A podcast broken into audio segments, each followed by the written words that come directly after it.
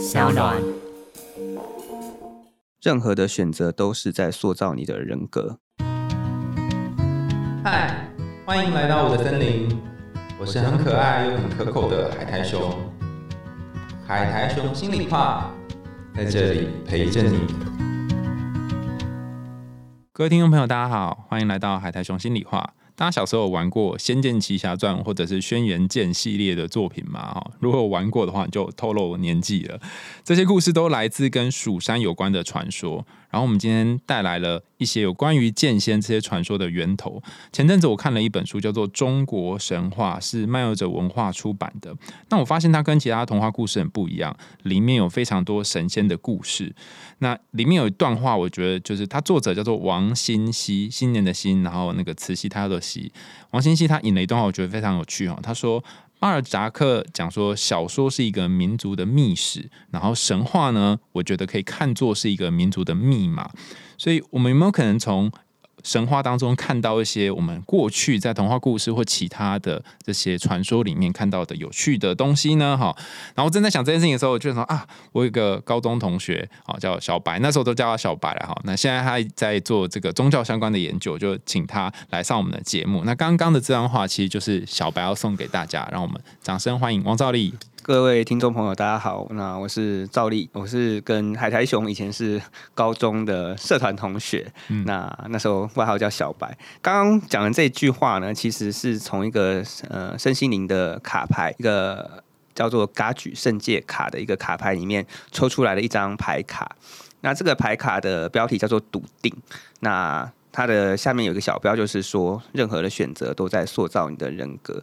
为什么会特别选这个卡牌的这个标语？就是我自己是一个很容易受到别人意见影响的人哈。那换句话来说，就是它有个优点，就是可以接受不同的意见；缺点就是很容易被人家影响，那就会有不够笃定的状况。所以我觉得很期许自己笃定。他希望就是在每一个选择里面可以。创造出我们自己想要的样子，所以用这句话分享给大家。我们刚刚讲到《仙剑奇侠传》跟《轩辕剑》里面都有讲到剑仙啊，是，所以其实呃，剑仙是怎么来的？剑仙的话，如果比较有名的这个神仙的例子的话，就是大家都知道八仙里面有一个叫吕洞宾，嗯，吕洞宾有听过吧？嗯，以前念正大的时候是会有一个大家有个传说嘛，就说不可以去指南宫，对 对对，指南宫就供奉的是一个 吕洞宾。那吕洞宾他他就是在八仙里面，他就是所谓的剑仙，因为他有背着一把剑，嗯，然后他又是仙风道骨的修行的人物，嗯，那所以基本上我们会认为说这个。吕洞宾其实就是个剑仙，大家最熟知的剑仙的代表。那你看，像《仙剑奇侠传》里面的，当一开始出场教李逍遥剑法的，就是九剑仙嘛。嗯，因为他又喝喝酒嘛，然后或是他有那种呃仙风道骨，或是像李逍遥他就很帅嘛。这这些形象呢，其实就是呃吕洞宾的形象，因为他是一个很帅气的神仙，然后又又很风流，然后 对，就是他在八仙里面就是一个很特别的一个。角色这样哦，所以所以剑仙他有点像是他本来是一个人，然后修炼幻化成仙，是这样吗？对，就是我们常常讲神仙神仙嘛。那其实神跟仙哦，在概念上其实是不一样的。比如说我们讲仙的话，仙这个字拆开来就是一个人跟一个山嘛。嗯，所以你们常常听到什么什么山人什么对对对，就是在一些戏剧里面，道士们会说啊，本山人怎么样怎么样的。那其实仙。原则上，它是从人修透过修炼，然后达到一个不死的状况，然后会认为他是仙。那神的话，原本因为说可能是山神啊、火神啊、水神，它有些可能是自然崇拜造成的，或是所谓有些英雄人物他死掉了，然后他变成神。所以神跟仙基本上有一些本质上面的区别。那佛也是从人修的，不是吗？对，佛教的话，佛我们说释迦牟尼佛嘛，他本来是一个印度的王子嘛，嗯，然后也是透过修行，然后他说他开悟了，所以他成为了一个觉悟者。那佛陀这个如果用意义来翻的话，他就是一个觉悟的觉觉悟的人。所以只是说后来又出现了很多不同世界里面都会有佛，那我们觉得好像佛跟神很相似，可是，在佛教里面的概念，神跟佛也是不一样的。哦，那照你这么一说，就是刚我们前面讲那个剑仙呐，我们很多呃仙侠游戏都是配一把剑嘛，然后在这个江湖里面走跳，就跟我们刚刚讲那个修行好像又有一点长得不太一样，他们就是杀妖魔鬼怪啊，然后又一定要长得很帅啊。是，那剑仙又他又喝酒，又感觉又不像是，对，为什么会是这个奇怪的形象啊？我觉得剑仙这件事，他可能融合了呃中国的那个侠客的那个传统，就是司马迁在《史记》里面其实有做侠客列传嘛，《游侠列传》，他其实很赞赏这些就是会用武力去帮人家行侠仗义的这些人士。那司马迁就帮他特别写了一个。列传这样子，那其实这个传统如果再更早推的话，我自己认为其实跟可能跟墨家也有关系，就是以前呃先先秦诸子的时候，不是墨子他、嗯他下面有一群徒众，他是墨家嘛，他们不是讲兼爱跟非攻嘛，嗯他们非攻并不是像说我们不打讲。仗吗？，对，他是会去帮人家守城的。最有名的就是呃那，墨公那个吗？对，就像电影《墨攻》，或是像墨子他自己，其实他有去帮人家守城，然后他还有跟那个鲁班做就是沙盘推演的对决，然后结果鲁班就是帮那个国王要攻打。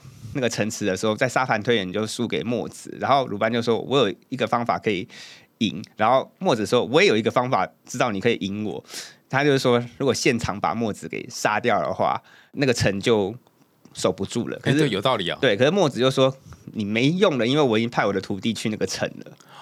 哦，对，那你还记得《轩辕剑外传》呃《风之舞》嗯就是讲墨子弟子的故事，嗯对吧？那个主角就是墨子的的弟子？弟子。嗯所以其实我认为侠客这个东西最早可以推到墨家，嗯只是后来墨家就是我觉得可能在六国秦朝统一六国之后，墨家就第一个被被干掉了。嗯因为如果你看韩非子的话，韩非子有讲叫五度，就是五种国家的蛀虫。嗯。它其中有两个，一个就是儒家，然后另外一个就是侠客。嗯。他说侠以武犯禁，然后儒以文乱法，嗯。就是儒家他会批评政治嘛，那侠客他就会行侠仗义，然后可能他的行侠仗义是违反法律的，哦，所以他认为这这个这两个都算是蠹虫。会。对国家统治者来说他们是蠹虫。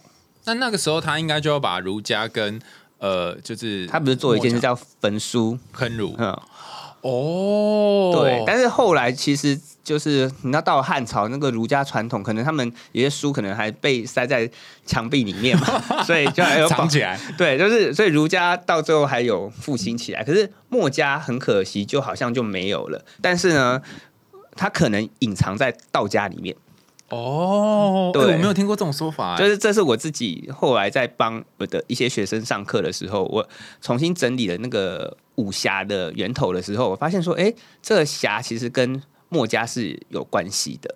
嗯。然后，而且其实我们回去看我们我们童年时候那两款经典大作嘛，《轩辕剑》跟《仙剑奇侠传》那其实你看《轩辕剑》，它就是为什么那时候外传里面它用到墨家的资料，其实对那个那个先秦时代会去帮人家真的打仗的，或是行侠仗义的是墨家。那你看儒家就是哦。只是打嘴炮啊，对 对对，你看最会打嘴炮的就是孔子之外就是孟子嘛，对，然后孟子也很不爽墨家就很夯嘛，他就说现在不是归杨就是归墨嘛，嗯。那也有人认为杨子那个独善其身是道家的思想这样子，哦，所以之前都会说儒道墨，儒道墨，然后这三大家好像墨家就消失了，但是实际上它还是存在，只是它用一种很神奇的方式。，对他用很神奇的方式，就是隐晦的存在，原来是对这样。然后刚刚我们讲到那个吕洞宾这个人啊，就我我我之前就上网找了很多资料，就说哎，好像吕洞宾就是各式各样怪谈，然后各种的，就是描述都有点不太一样。他到底是一个怎样的人啊？对，它有很多种说法啦。那如果我们用比较正式的，像是一些古籍上面的讲法的话，会说基本上会原则上会认为他是唐朝的时候的人嘛。嗯然后像是人家会说有几个记载嘛，一个是吕吕祖志，嗯然后另外就是今年正宗记。那今年正宗记要特别讲一下，就是大家有听过全真教嘛？嗯，以前大家读那个金庸的小说，对对对，就会提到。那可是它这个全真教，它是实际上道教存在的教派，嗯，然后它也是所以全真教是道教。它是道教，它的教主其实大家有读过金庸小说就知道，他的教主是王重阳嘛。嗯，那那王重阳他是历史上真的存在过的人物，那他自己也是有点类似像是佛陀的经历啦，也是就是抛家弃子啊，然后出去修行啊，然后后来就是还有人家觉得他是神经病嘛，所以帮他取了一个绰号叫王害风，害就是害人的害，然后风就是那个呃地水火风的风，然后那他后来真的去坟墓里面住嘛，所以金庸小说为什么写活死人墓？就是王重阳真的有去坟墓里面去做修行这样子。那当然后来就是被认为他成道了。那他在过程中其实有遇到一些神仙的帮忙，有些文献早期的文献没有写的很清楚啦，但是后世的人就会认为说王重阳那时候遇到的这个神仙呢，应该就是吕洞宾。讲吕洞宾比他早哦。吕洞宾是唐朝时候的人，嗯，然后那王重阳人或是大概是金朝。呃，唐朝后面对，就是被被被攻打。你知道宋呃宋后来就是北宋到南宋嘛，那南宋上面就是被女真族统治嘛。如果我们读那个历史的话，《射雕射雕英雄传》跟《射雕侠侣》就会读到，就是他就是南宋，然后那上面北方就是被金人统治嘛，所以那是金朝的时候。哦，但但总之就是那个吕洞宾在他之前就对了，对，吕洞宾在他之前，所以在后来这个《今年重中记》是这全真教的一个算是一个经典吧，嗯，那里面就会记载全真教有五位祖师，嗯，那最早的话他们会归到东华帝君，我知道现在大家讲到东华帝君可能会想到《三生三世》里面那个很帅的东华帝君这样子，然后基本上会认为他们西普就认为东华帝君把这个就是他。下面传的传人就是一样，也是八仙之一哦，叫做钟离权，就是什么汉钟离嘛，对不对？对，汉钟离称汉钟离会认为他是汉朝时候的人，但是又有你知道这种历史故事这种版本特别多，有认为说他既然传吕洞宾，他不可能这么早，所以呢，也有人说他可能是五代嘛。五代或唐时候的，但是因为如果汉朝传给他，他早就挂点了。但是如果是如果你相信神仙存在的话，就是他们已经成仙的话，也是有可能的。就是他长生不老，时空，对对对，他是长生不老嘛。但是基本上在道教经典里面有一个叫做《中吕传道集》哈，《中吕传道集》，那就是呃，钟离宗啊，钟离权的钟，嗯，吕洞宾的吕，就是他们师徒二人的对话，就是讲说要怎么修仙啊的一些记录。那这这现在都可以找得到，所以就是中女团体就是师徒对话录就对了，就是有点像修仙对话录，对修仙对话录就有点像是孔子啊、论语跟孟子这样子，但是就是其实修仙版本，对修仙版本的对话录。那后来就是你看它中间还有加一个就是刘海禅啊，也是一个也是一个很著名的一个就是修仙修仙者啦。然后后来就王重阳嘛，所以呃在这个版本里面，它就是比较呃宗教性比较强嘛，所以他就会说。在今年正中记里面有记载，他说他是李宗明是唐德宗时候的人嘛，嗯，然后他有去考进士，但也有别的版本认为他进士没有上。对啊，我看到有一个版本是说他人生胜利组，然后考了，然后还中了两次，然后有一个是说他怎么考考不上，到底是对对。但是其实，与其说他到底是怎样，就是不如说他反映了当时就是呃文人在面对科举考试的一个心情。哦，对对吧？就是如果考上，就是自己期待说希望考上的心情。一个是是考上又怎样，然后一个是考不上，就很郁卒这样子。嗯，考上又怎样？什么意思？这个版本考上又怎样的意思？就是说他考上啊，其实然后他后来他后来不就是在故事里面，他说他的造型嘛，比如说他文典里面写说他状貌张子房，张子房就是张良嘛。嗯，那张良我不知道张良长什么样子。对，但是。就是在古籍里面，都好像认为张良是长得很很眉清目秀、很帅这样子，是花美男 feel。对，后来就是他在这个版本里面，他说他他当庐山县的县令嘛，然后后来就遇到了这边所谓的正阳先生呢，指的就是钟礼权呐，因为钟礼权的称号叫做正阳真人。那所以他的他就遇到他师傅，对，然后就是他先遇到这个先生，然后他发现他跟他讲话很很契合，很契合嘛，然后他就传授他剑法嘛，所以吕洞宾的剑法很有名，叫做天遁剑法。天遁剑法，那在别的版本里面说，他这个剑法有三招吧，反正就是断除贪嗔痴的烦恼。你看这边就跟佛教有点像，就是对啊，天遁剑法不是应该来杀怪物的吗？对，他说怪物就是你的烦恼，对吧？对哦，原来是这样子啊。从修行的角度来讲，怪物就是你的烦恼。那所以得得，所以天遁剑法不是真的有一把剑在那边挥挥挥挥挥。这个如果你嗯，说不定也是真的有，但是就是从宗教义理上面来说的话，他可能就会。以说啊，这个剑法就是为了斩你的烦恼嘛。像佛教里面也有一个菩萨拿剑很有名，你知道是谁吗？哎，我不知道，我只知道很多菩萨跟罗汉好像都拿剑。有一个菩萨拿剑很有名，就是文殊菩萨。文殊菩萨是拿剑吗？我以为是拿毛笔的。对不起，菩萨文殊，我错了。对，那文殊菩萨拿剑，然后通常在佛教意象中，他的剑是智慧之剑，然后他要斩断的就是斩斩烦恼。所以这个这个，其实我们大家可以讨论，就是这些故事里面背后的那个象征的那个意涵。嗯，这个是《今年正中记》里面的故事。然后还有一些故事，其实会讲说，我们有听过那个黄粱一梦的故事嘛？哦，对，他到底是谁传给他？因为有个版本是汉钟离传给他那个神仙的修行技巧，但也有说他睡睡，然后就突然有了。这其实还有一个讲的是说，比如说我们现在。你看，我们这边有一个吕祖志的资料哈，就是他他这个吕祖志里面就是说吕洞宾他就没考上嘛，嗯，然后然后他就是他会遇到钟礼权。那还有一个故事就是说，其实说那个黄粱一梦啊，也是吕洞宾的故事啊，就是他就是就睡了一觉，就发现说啊，他就算是当当到大官啊，其实人生也不过如此啊，所以他。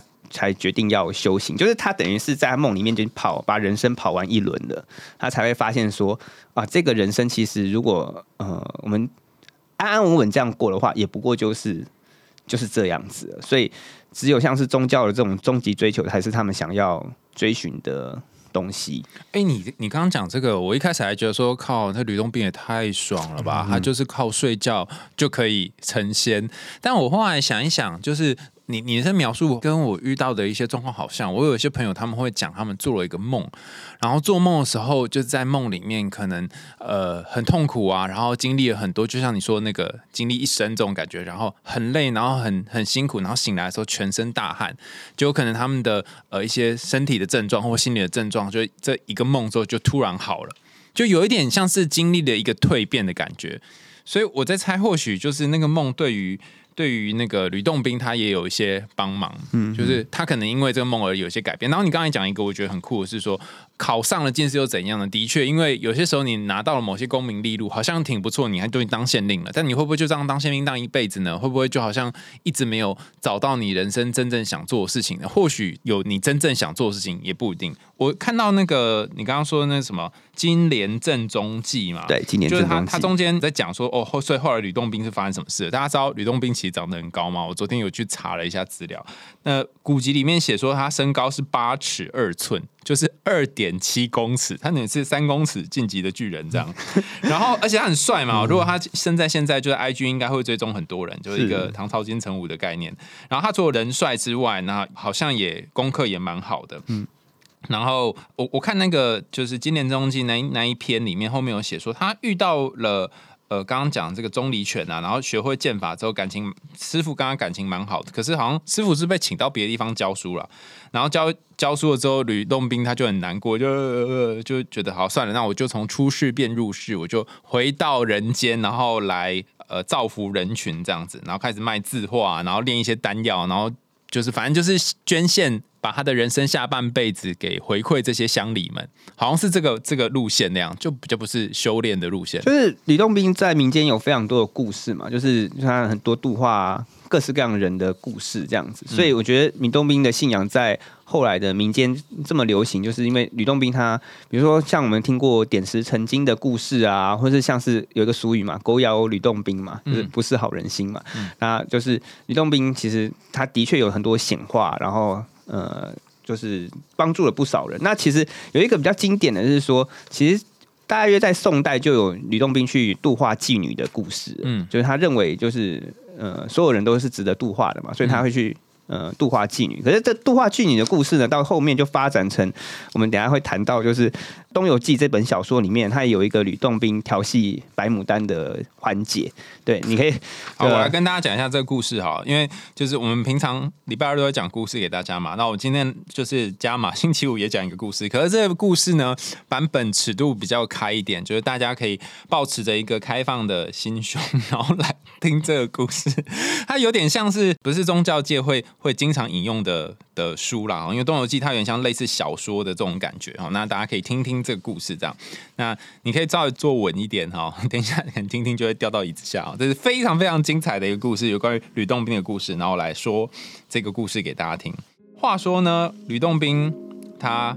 本来就跟一个叫做心事，就辛苦的心心事，喝酒完之后呢，他想说啊，那我去洛阳赏花好了，所以他就到洛阳去玩。他看到一个很很正的正妹从眼前经过，目测大概是十六岁左右，哈，身材非常好，大概是完美等级。大家心想说，哈，才十六岁，这样不会犯法吗？哈，那时候大家都活得比较短嘛，所以应该已经算成年了。然后这个女生呢，眼神迷蒙，看起来好像有很多故事，眉毛就像月亮一样。凡 是走过的路人呢，都一直眼睛盯着看。那吕洞宾那时候心里面想说：“哎呦，我 IG 也有追踪广寒仙子跟水月观音，我那时候也有追踪这些人哦。然后我也跟他们合作过，上过节目。可是我没有看到如此妖艳动人的女孩，我没有看过。他觉得他比就是广寒仙子跟水月观音都还正哈。还有他没有很白目传讯息跟这两个人说：哎，我跟你讲，我看到一个比你正的。然后就觉得他倾国倾城，沉鱼落雁呐哈，觉得他正爆了哈。他就上去准备要跟他搭话这样子，然后问他说可不可以教换。” IG 这样子上去跟他搭讪之后呢，就是点击追踪，发现哎，他的 IG 的名字是 Peony 哦，P E O N Y 哈，这 Peony 是什么意思呢？就是牡丹哈。一问才知道说哦，原来他叫牡丹这样子。那 IG 下面不是会写自我介绍嘛？啊，自我介绍要写说哦，他今平常会去一些 pub 跳舞，然后偶尔也有在做一些特殊的服务这样子哈。那特殊服务是什么？大家就自己想象。然后吕洞宾就自己默默的，因为那个原文是写说，他就只写一个约啦。哦，我不知道那个他到底是真的约，就是在在那个牡丹前面讲呢，还是自己默默讲哦。他就说他内心可能内心呐，我在猜内心 OS 就说哦。如果她是所谓的良家妇女的话，那我就不敢对她有非分之想。那既然她平常有做一些特殊的服务，就让老衲来试试看她的能耐如何啊。然后他还说，他说这女孩看起来不像一般人，已经有三分仙气，看起来我跟她双修的话，应该对我的道行有所帮助。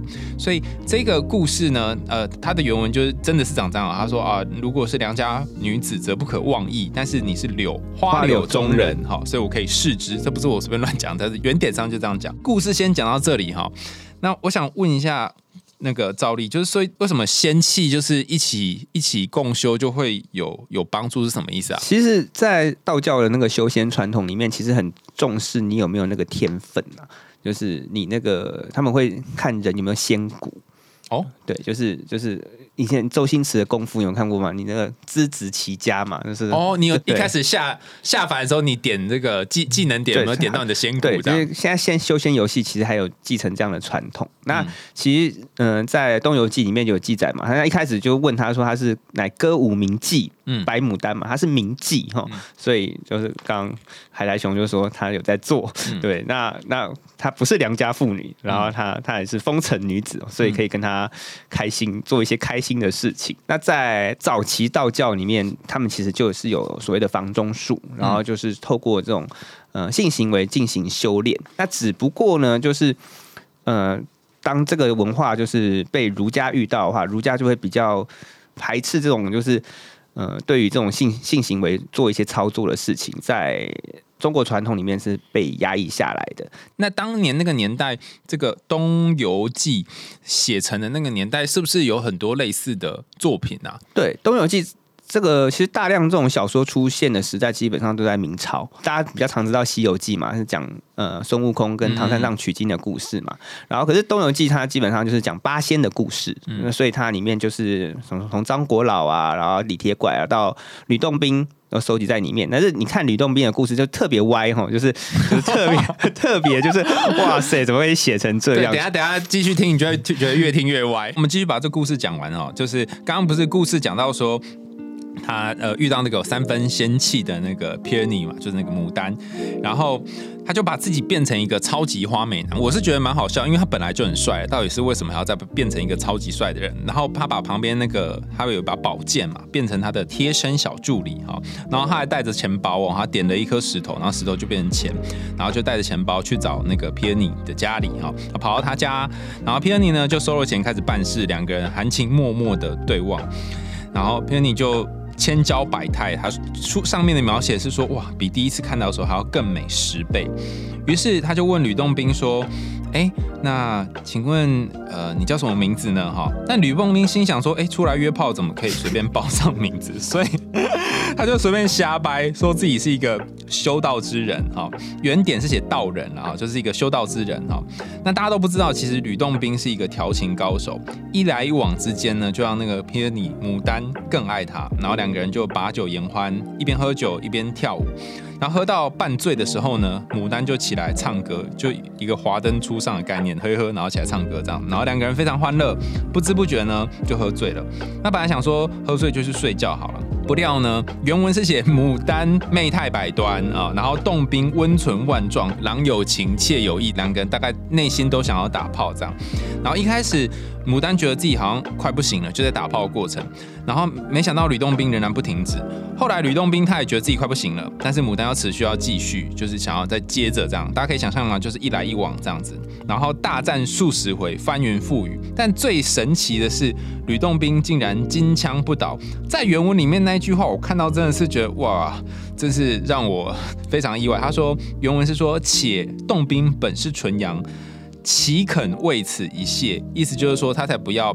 他才不要射这样子啊，就是这整个过程感觉就是他要保住他那个精气，哎，是不是这件事情在修炼当中是很重要的？是道教的某个传统，房中术的那个传统里面，他会认为说，哎，他不要泄了他的精气是一件很重要的事情，对，所以他认为一旦他射了他的那个精气就会就破功了，就是他就是就没了。那其实我觉得也蛮能对照，就是作为男人，我们两边都是异男嘛，就是的一个某个希望自己金枪不倒的一个心态啦。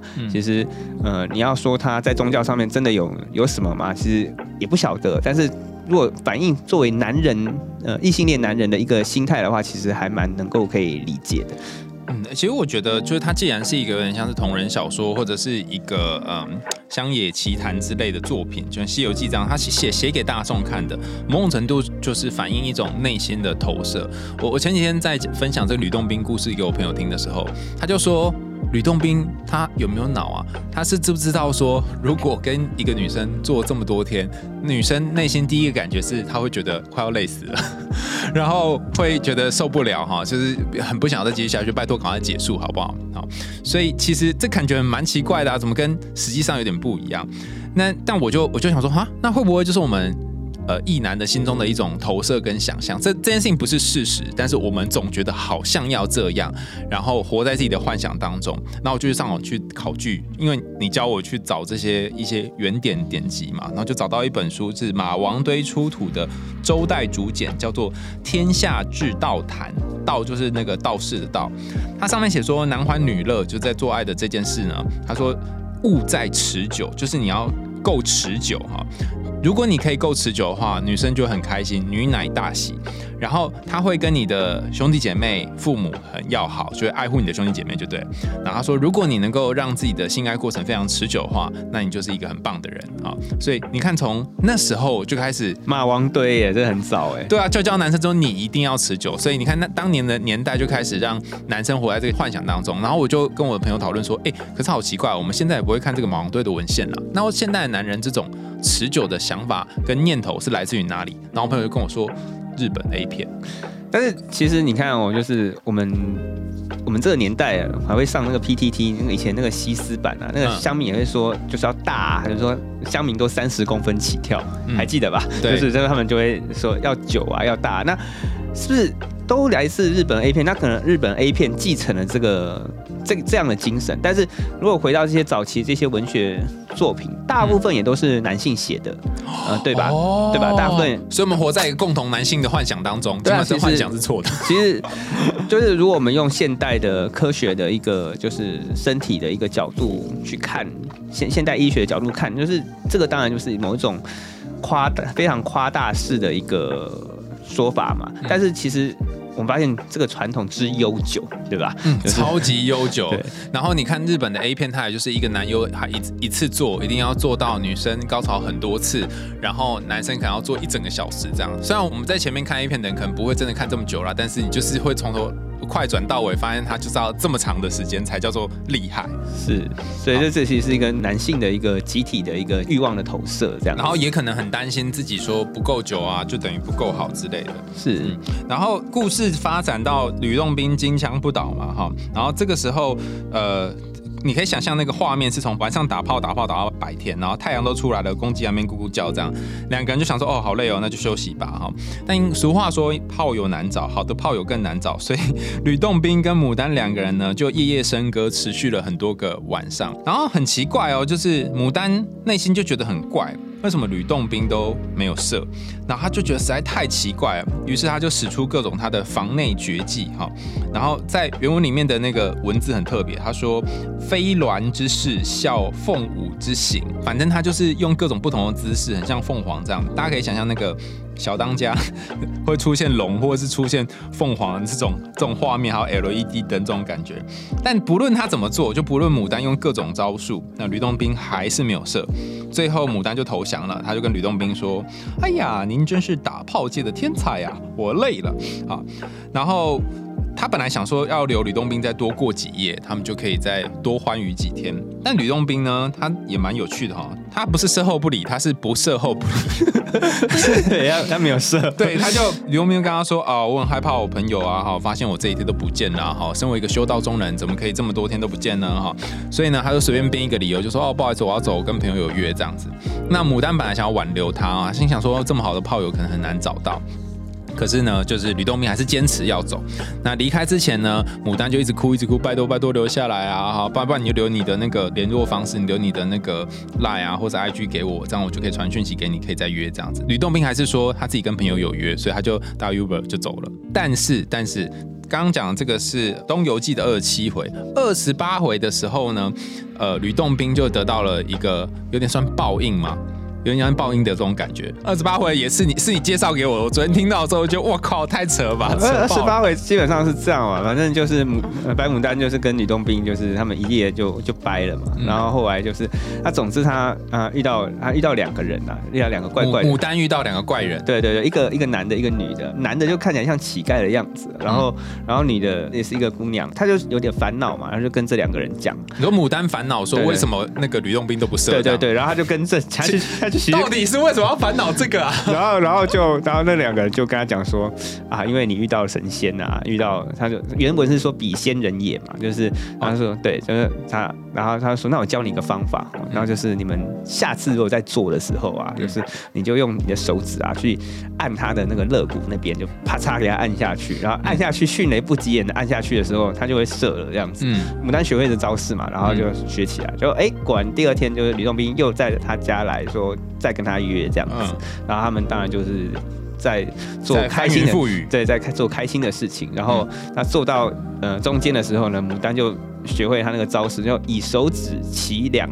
两肋就戳下去这样子，就戳下去，然后农民就呃怎么会这样子，然后就啪嚓就就射了，就射了，然后然后李忠就然后就问说是谁教你的，然后就他就会说啊遇到牡丹就告诉他说昨天有两个人教我，对对对有两个人教我，然后然后就然后李忠明就很生气他说此二仙何饶舌至此，这这两个混蛋干嘛多讲话这样子，嗯，然后后来然后牡丹会说啊你认识那两个人哦，然后李忠明就说啊这两个人就是我的那个八仙的伙伴嘛李铁拐跟何。仙姑哦，对，然后后来就李洞宾又又又要又要走了嘛，然后走之前就是再给牡丹一样东西，说他只要吃了这个东西呢，他就可以超凡入圣，变神仙就对，变神仙。然后他就后来就是把他的童子再变回剑，然后就驾着剑就飞走了这样子。然后后来说牡丹就是吃了这个东西以后，他真的也成仙了这样子。哦，哎，这个故事我昨天在看的时候，有一个地方觉得有个 bug，就是李铁拐跟何仙姑这两个八仙者其中二仙，他不是教牡丹说，哎，你可以，你可以用这两只手戳他，他就会射嘛，对不对？他是教他这招嘛，对不对？从我们刚前面谈到现在嘛，就是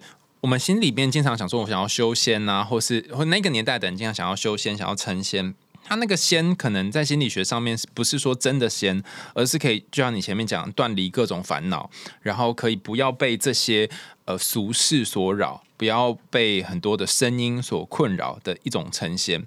但是在故事里面的脚本它很有趣哦，它不是说这一个妓女她自己修修修修，然后变成仙了，她尽管有仙骨，她还是要靠一个。呃故事里面的男性给予他那个仙丹，然后吃了之后才能飞上天。我对好像很奇怪。然后之前什么后羿的故事也是这样吧？好像去偷了什么仙丹牡。丹也是那个嫦娥啦，啊嫦娥嫦娥也是偷偷了仙丹，然后对啊，为什么一定要这样搞啊嘞？就我觉得他一过去有一个时期，就是我们说，呃，这个道教里面其实追求成仙嘛，它有分几个时期，一个是说所谓的外丹的时期，就是他们。呃，西方可能是炼金术，那可是在中国就是炼丹术。然后他希望透过这个丹药，他可以让他身体就是服食这个丹药，他可以让自己成仙。然后变轻盈就可以飞起来。对，就是类类似，就是他要追求白日升仙嘛，而且他不是说像佛教一样，就是呃一种证悟，他是希望说在这一世，就是他可以呃直接飞到天上去，而且要白日，就是在众目睽睽之下就直接飞到天上去，这样。哦，就像那个孙悟空一样，超级吓人这样。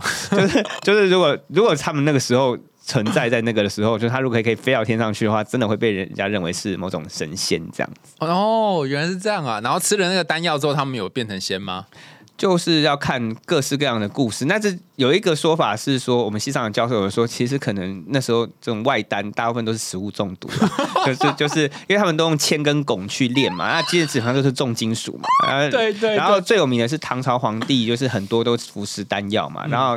因为服食丹药过世的很多，所以大家从就是刚刚我们讲到全真教嘛，就是唐朝唐末之后，他们开始有另外一种修炼方式，就叫做练内丹，其实就是一种练练气功的概念，然后在身体里面结成那种能量的能查量，克拉，对，你可以用这样的去形容它，就是能量的一个球球。然后我们就说腹部是丹田嘛，为什么叫做丹田？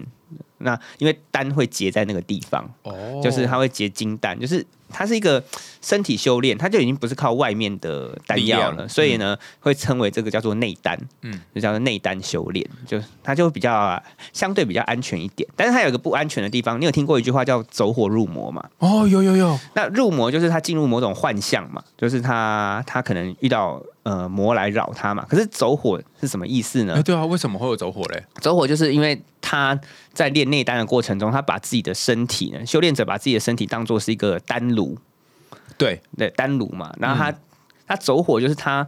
那个，如果现在比如话，那个瓦斯啊，就是烧焦，就是他那个气走差了，所以他那个能量走差了，所以叫做走火，就是然后所以这个火就会乱烧一通。就可能会乱烧一通，然后就对身体造成一些伤害，哦所以叫做走火跟入魔。所以走火是生理上面的反应，然后入魔是心理上面的反应。它是两个分开的。，对，然后会合并说，就是他修行走偏了，我们现在叫他走火入魔。更早期就是在内丹之前，其实他们是用纯思法，就是在魏晋南北朝的时候，有一派叫上清派，他们是就是单纯的就是一个安定心神的一个静坐方式，他没有还没有这么深入在强调说在身体里面要结成一个能量体的概念。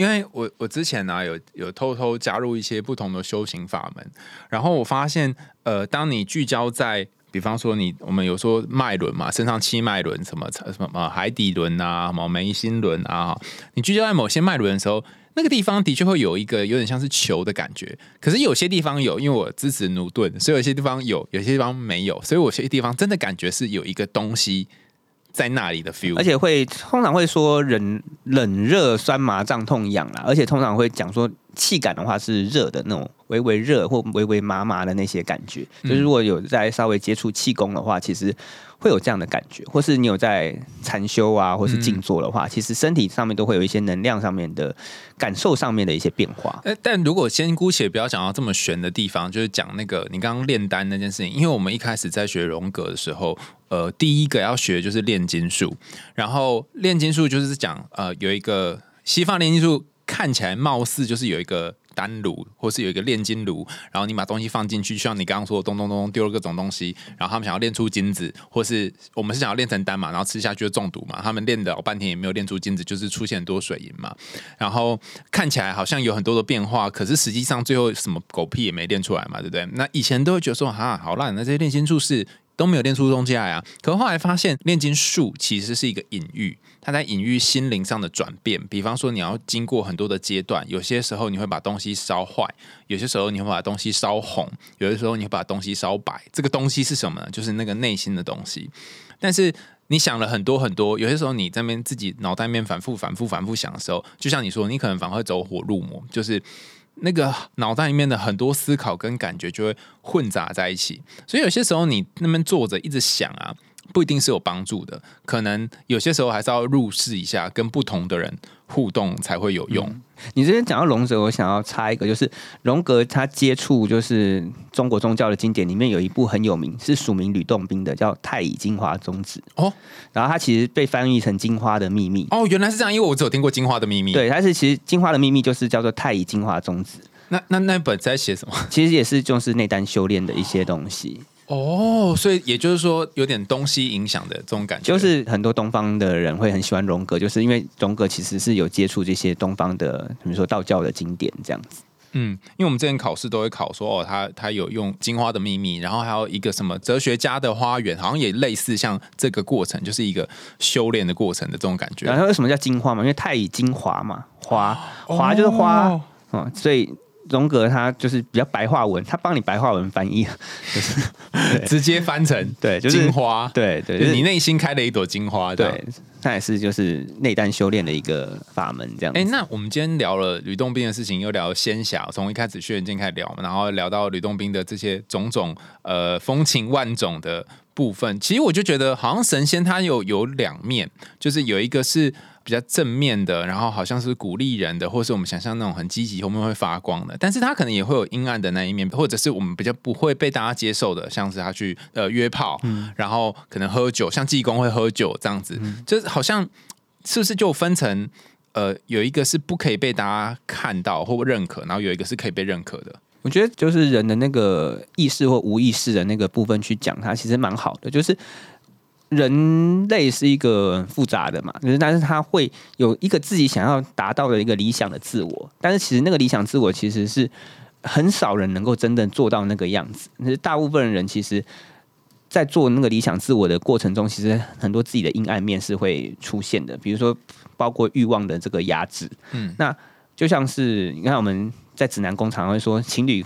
不能去拜嘛，就是说，因为吕洞宾看他可能就是会嫉妒，其实斩断那个桃花源，就是后来妙方其实很困扰哦。你如果看每次指南宫的妙方，他会一直在澄清这件事情，可是应该要斩断桃花源啊，是斩断烂桃花。对对对，他他只好用斩断烂桃花去讲这件事情，但是对于他们来说，其实是一个困扰。可是民间的那个说法，那个生命力是很强的，对，真的，对，就是你作为以前是正大的学生嘛，应该听的不能去那个庙里面是很。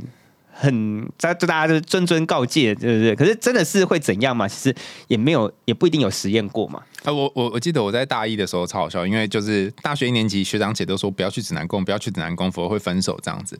然后那一年哈，这有一对学长姐，这不信邪，他们在一起好像两年吧。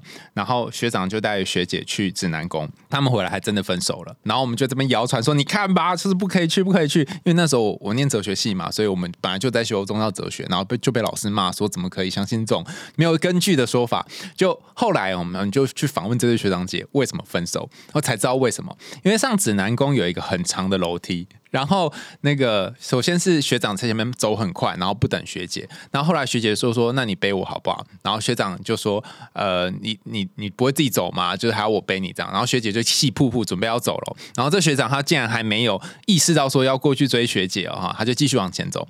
然后后来就学姐她就心想说好那不然我就自己走好了。就走走走走走走走然后走到后面她实在是受不了因为就她太长嘛然后觉得很累她就坐在旁边休息。然后学长就想说啊你应该是没有要来了吧？所以就把人家丢包在那里，看吧。然后我觉得还有几个理理论可以推了，就是一个就是其实。大家已经形成一个暗示了嘛？就去那边会分手，就是哦，自我验证预言。对啊，是自我，就是自我验证嘛。就是你去那边就会分手，嗯，那或者是想分手的人就去那边。没错，就是你看我们去了，你看就多好啊！就是他他变成一个分手的好借口。就是说我不是真的要跟你分手，但是就是因为我们去了，然后那个就是反正吕洞宾他就有个看觉得我们这样不适合这样子。是，所以我觉得这个很有趣。比如说现在。我岔出去聊，就是最近很红的那个电影《咒》嘛，嗯，那其实它里面就是给观众一些暗示嘛，就是像我就跟海苔兄讲说，其实我看了觉得虽然还是有一点恐怖的氛围，但是没有我想象中那么可怕。嗯然后海苔熊就听了就觉得好像真的很可怕，就不敢去看。那其实我觉得那个暗示是蛮重要的，就是你有没有被暗示到？对，而且有趣的事情说，当你说我不信，我不信，我不信的时候，其实你更信了。哦，就是一个逆反心情。就是现在叫你不要想大象，你一定会想大象。哦，你你说那个侵入性思考，你叫自己说我不可以相信，或者这是假的啊，然后你就觉得哦，好害怕，好害怕，这样。对，那你反而放大那个害怕。对对对，因为我我还没有看咒了，但我之前看萨满的时候，就的确有这种感觉，就是我一开始就觉得，哼，这什么假的吧，哈，然后我才不相信呢，就看到后来大概有一个礼拜吧，晚上不敢起来尿尿。对，所以我觉得这个很有趣。如果你真的不信的话，你是不会 care 它的，嗯。但是当你越抗拒的时候，那那个东西就会越逆反回来。哎，我我最后蛮想问你的，就是我们今天谈这么多啊，那你身为一个宗教研究者，你觉得就是？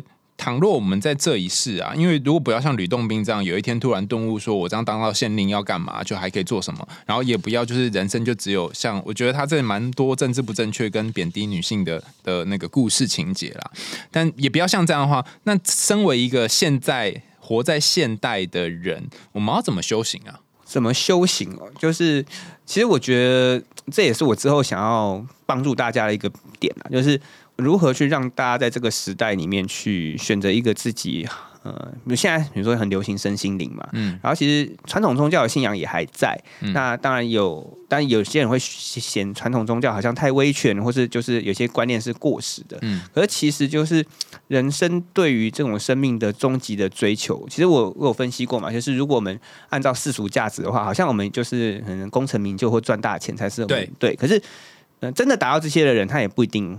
不一定快乐，不一定快乐，但没有一定不快乐。没有，所以就是说能 够能不能找到自己的一个信念，然后或者是能够笃定的按按照这个信念去走下去，我觉得是蛮重要的。那其实我们现在有一个好处跟坏处啊，就是我们现在好处就是我们自由嘛，我们可以接触各式各样的思想，不同宗教，不同对。那我们也可以呃很去判断说我们自己要的是什么。那比如说，像我最后我后来接触了可能研究道教，或者研究接触西方的身心灵。那回过头来，我后来自己的信仰最后是回到佛教上面，因为我家里本来就是佛教的传统。那我在里面有找到我认同的一些价值观，然后而且我就看到这个传统里面某些价值观是，嗯，我觉得我很认同的，以及我也透过我的研究的这些经历，我我认知到哪些。被人家以为它是重要的价值观，可是它其实是次要的，在这个宗教里面。比如说，像是很多在华人地区接触佛教的人，会觉得佛教是不是一定要吃素？嗯，对吧？那可是其实，如果你回到最原始的佛教里面，它是不是那么？严格要求要的，它是在中国佛教发展的过程中逐渐被凸显出来的一个价值观。哦，那以及就是这个宗教它究竟要带我们去哪里？然后，那其实人人很容易就是会选择某些价值观，然后觉得那个是绝对化。嗯，那包括政治上也是一样，就是你看我们会为了政治话题而你死我活。对对对。然后，那很多人会说宗教都是劝人为善嘛，但我自己后来的思索就是，它的危险性是宗教有时候会让人家自以为善。哦。就是有一阵子在反思劝人为善这件事情的时候，我会先问那个人说：“那你觉得善是什么？”嗯，对吧？那有一种善是说，如果你不信我这个教，你就是不善的话。嗯，那。那也没有真的劝人为善呢。那那你那个善的定义就跟人家不一样，对吧？那像以前有读哲学，你也知道哲学上面有道德有分，比如说效益论，嗯，或是义务论，嗯，或是德性论。那其实我们讲效益论跟义务论，有些人认为说就是牺牲少的成就多数人的幸福，这叫做善，这叫做善。可是有些人认为说，呃，这些该做的事情就必须要去做好，嗯，可能像康德的这个义务论，那它才叫做善。那大家善的定义不一样的时候，其实更危险的不是说那些呃真正的坏人，而是那些以为自己是善，可是他做出来用伤害性的行为做出来的这种，才是真正令人担心的。哦，就是像前阵子很红的那个情绪勒索嘛，它有一个标题是以爱为名的情绪勒索嘛。对，所以其实呃，既然叫做以爱为名，就是。虽然看起来好像他是在做一个他觉得是对的事情，可是却因为这样有人却受苦了。是，嗯，所以其实出于自己的那个方法实践的那个方法，就是有些人到底认不认为说，呃，为达目的不择手段，那个手段其实还是很重要，就是你能不能超过某个限度去做某些事情。嗯，那比如说像是我们今天回到今天的主题，就是。嗯，有些人认为性不能当做修行的一部分，有些人可以，那他就会成为一种善恶的判准，对吧？哦，就就说哦，用心来修行这是不好的，或是有人会觉得用心来修行这是可以的。是，那那有时候我们看到古人的一些观念，比如说他可能年纪非常小，可是要想到说那时候结婚的年龄其实是非常的低的，哦，对吧？？然后是要去从那个时代的背景去考虑。那当然，我们来到现在二十一世纪这个时代，我们现在的道德观，我们也要考虑到它，就是嗯如何不违反现在某种道德层，就是伦理或道德的层次跟法律的要求的层次，那也是我们要考量到的。那之前我之前听到一个讲座啦，他其实讲说，其实，在台湾的大家也是说台湾宗教很乱，可是如果跟国外比起来，吼，就是台湾这是骗财骗色，其实已经算是蛮小咖的，因为 因为国外以前像日本有奥姆真理教，对，它是然后美国好像也有，之前有看一个美国纪录片，也是骗呃，对，就是他们会有一个可能对社会的集体攻击啊，对对对对对之类的。嗯所以其实如何去看待我们能够做的哪些事情，嗯就是、是蛮重要的。然后其次就是如何在这些信仰里面找到自己想要去 follow 的这种价值观。哦，在你选择你要的宗教信仰之前，你可能要先想一下你心里面想的那个善，或者是你相信的那个价值观是什么，然后才去做呃实践，而不是盲目的就是就选了。嗯对，而且还有一个危险就是说，如果你只是想要透过超自然的力量达成你的愿望的话，那反而也是一种危险。哦就是很多人去跟去拜拜，然后去跟神明许愿。嗯那反过来一个逻辑，就是神为什么要帮你啊？对啊，你又没有给他钱？就是，那可是如果你给他钱，他就帮你，那就更危险，对不对？哦对，就是人家说为什么说养小鬼，或是正神跟阴神的差别，就是正神其实他是会关注道德性跟伦理性的。嗯那比较，比如说你我们现在可能塞钱，就是让人家去。暗杀人家，就是你给他钱了，哦他什么事都帮你做，这种才危险，他才会反过来会要求你一些其他的东西。对，其实不知道所以你可能要在跟神许愿或跟神求的时候，你就要想说，你是拿着怎样的心态去求他？对，因为很多人会是说啊，现在帮我实现什么愿望，我什么都愿意。嗯，你真的什么都愿意嘛？他就会变恐怖片的题材了，对吧？就是对。你帮你实现愿望了，那你什么都愿意你。会断手断脚吗？还是什么呢？太可怕了。对，好，又到了节目的尾声啦，感谢大家的收听，欢迎大家在 Apple Podcast 或其他留言管道告诉我们你听完故事的想法，也欢迎你透过 Sound On 这个平台赞助我阿雄我们家猫咪的罐头哦。今天分享了很多跟宗教，然后还有跟信仰有关的一些想法。那如果你对于这个主题有兴趣的话呢，可以在下面留言告诉我们说，哎，你听完有什么感觉？这样子，想听更多有趣的故事和心理学知识吗？我们还要用心里话，下次见喽，拜拜。拜拜。